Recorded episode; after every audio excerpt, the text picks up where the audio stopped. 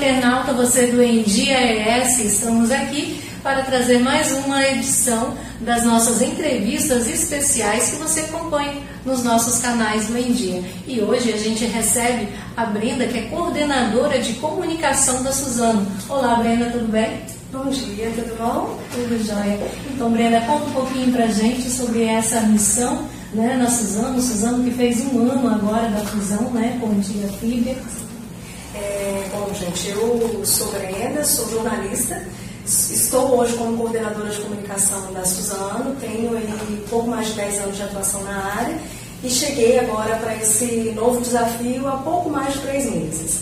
E eu chego num momento realmente de transição. A Suzano, considerando aqui o Espírito Santo, né, a Suzano está presente em Aracruz fisicamente é, há muitos anos, se a gente pegar o histórico de Aracruz, celulose e depois de fibra, e há, há, exatamente pouco mais de um ano, na verdade, a gente fez a fusão, completou um ano agora, no dia 14 de janeiro, em que foi feita uma fusão entre a antiga fibra e a antiga Suzano Papel e Celulose. Dessa fusão, a gente passa, né, aí falando como ex-fibra, né, que era a realidade aqui do Espírito Santo, a gente passa de três unidades para 13 unidades. Então é um crescimento exponencial assim muito grande né, de, de uma empresa e com isso trazendo vários desafios. Entre os desafios, os primeiros deles e os principais, eu considero, e aí falando até como profissional de comunicação, são culturais, né? que a gente fala de valores, a gente fala de culturas diferentes. Então é um casamento, né, gente? Você pega aí, você namorou, um namorou, já namorou. vários filhos, né? É um casamento cheio de filho, né? É um, é um casamento pós-divórcio. É um casamento pós-divórcio, você tem umas manias daqui, umas manias dali. Então, hoje, qual que é o momento que a gente vive? A gente vive um momento de pegar o melhor da fibra e o melhor do Suzano Papel e Celulose. Que aí você tem o novo filho, né? Você tem um novo filho desse casamento pós-divórcio que vinha com filhos isso a gente já isso, Brenda, a gente já percebe neste um ano acompanhando toda essa fusão, é perceptível toda essa evolução e esse novo que aqui nasce após essa essa fusão entre filho e Suzana. Sim.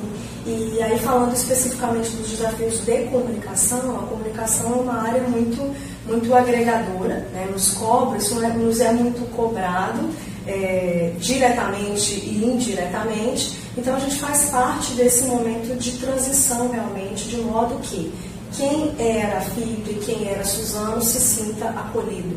Perceba que a estratégia da companhia é buscar o melhor de ambos os lados. E aí uma das coisas que a gente estava até conversando anteriormente é a questão da linguagem. É, se a gente fizer uma comparação entre como era a linguagem da, da Fibra e como é a linguagem da Suzano hoje, causa até, dependendo do público, um certo estranhamento. Então, é, é uma estratégia, sim, da Suzano, a gente ter uma linguagem mais, mais direta, até mais informal, né, para chegar no nosso público, para mostrar que nós estamos próximos. Nós somos uma empresa que a gente está no, nos bens, estamos, né, somos é, uma empresa que você consegue ter bem de consumo. Então a gente consegue ter uma proximidade com a população, porque você vai no supermercado, você encontra o nosso papel higiênico, você vai na papelaria, você encontra o nosso papel. Mas é, ainda queremos ser mais conhecidos. Né? Então, o que, que é? O que, que é celulose? Como é que se produz celulose? Por que se produz celulose? Por que, que isso é importante para o Espírito Santo e como é que o capixaba tem parte disso. É, essa aproximação que a Brenda citou é exatamente um ponto que eu queria chegar. Eles têm conseguido fazer com que a gente se aproxime através do produto que a gente consome, que é o papel produzido, né, extraído ali da própria celulose, onde a Suzano trabalha tudo isso na sua indústria, é, a gente consegue se sentir, através da linguagem comunicacional que eles vêm explorando, essa aproximação nossa consumidor com o produto.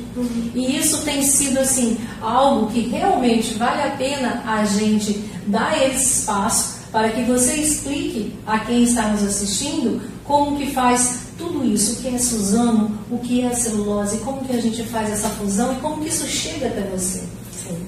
É, Para fazer tudo isso, a gente precisa se relacionar. E como é que a gente se relaciona? Cada um no seu quadrado e fazendo o que sabe fazer melhor. Então, eu estou aqui como profissional de comunicação, conhecendo o trabalho de vocês.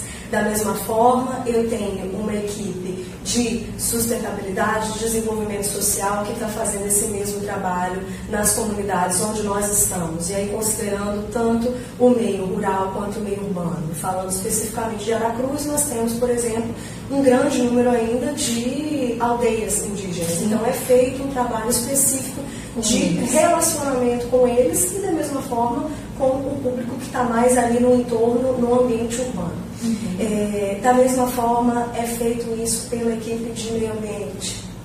Isso vai ser feito também pela equipe de relacionamento institucional. Então, é um trabalho a muitas mãos, em que nós temos que ter o mesmo propósito, e até um lema nosso, né, juntos pelo mesmo propósito, em que esse grupo que se relaciona tem que estar muito alinhado, por quê? Porque a empresa é uma só. Então, cada um vai comunicar com o seu público, mas falando o que, que a empresa quer. Quem Dentro é a empresa? Que quem é a Suzana? É, isso ficou muito claro é, recentemente, ele falando até um pouco do Espírito Santo como um todo. Nós tivemos, no final de 2019, nos 47 do segundo tempo, no 19 de dezembro de 2019, nós fizemos, para nossa grande felicidade, o anúncio de um grande investimento no Estado, é um, um investimento que vai somar 953 milhões de reais no sul do Estado. E isso, claro, foi chamado uma coletiva de imprensa no governo do Estado, em que houve a participação em massa da, da grande imprensa, mas que também envolveu um grande trabalho de relacionamento institucional que esteve por trás de toda essa negociação. Uhum. Então é, é algo realmente conjunto e a nossa intenção é que as pessoas nos conheçam e queiram nos conhecer. E aí a gente tem outras oportunidades, por exemplo, que é de visitar. Não sei se você sabe, mas a fábrica é aberta à visitação. Sim. É claro que, até por questão de segurança, eu não consigo Sim, receber a pessoa no momento em que ela chegar lá e já recebê-la, né? Mas eu consigo agendar uma visita, eu consigo programar uma visita de acordo com aquele público e a gente recebe principalmente hoje o público de estudantes, né, que é quem tem interesse, está estudando sobre o tema, tem interesse de repente de ingressar na empresa. Então a gente tem um programa de visitas que aí fica inclusive um convite. É, olha que convite bacana, né? Então as escolas né, que estão nos assistindo Está aí a dica, né, aqueles que têm interesse de estar fazendo essa visita de conhecimento, eu particularmente conheço e deixo a dica que vale a pena conhecer, tem muita coisa bacana para a gente se aprender, é, traz muito conhecimento, principalmente para os alunos. Eu já nessa faixa etária de idade adquiri bastante, mas eu tenho certeza que esse público da adolescência para a juventude vai conseguir aproveitar ainda mais para colocar em prática no seu dia a dia, porque são descobertas que a gente faz na visita guiada dentro da fábrica, que foram descobertas que eu particularmente fiz e tenho certeza que quem for também consegue fazer. E não é só para estudante não, tá? A maior parte das visitas que a gente tem hoje é de escolas mas é possível é agendar e aberta à, comunidade de um modo geral. Bacana. Brenda, as perspectivas para 2020 então são boas? As perspectivas para 2020 são boas e uma delas que posso adiantar realmente é mais proximidade, porque a gente teve esse primeiro ano aí de primeiro ano é o mais difícil o casamento, né? Aí voltando a alusão ao casamento. E agora a gente já se estabilizou, já sabe quem lava a louça e quem faz, quem faz a, a, comida, né? Então a partir de 2020 a gente deve. As tarefas já foram ditadas, já foram ditadas, já foram ditadas, agora a gente vai estar um pouco mais presente.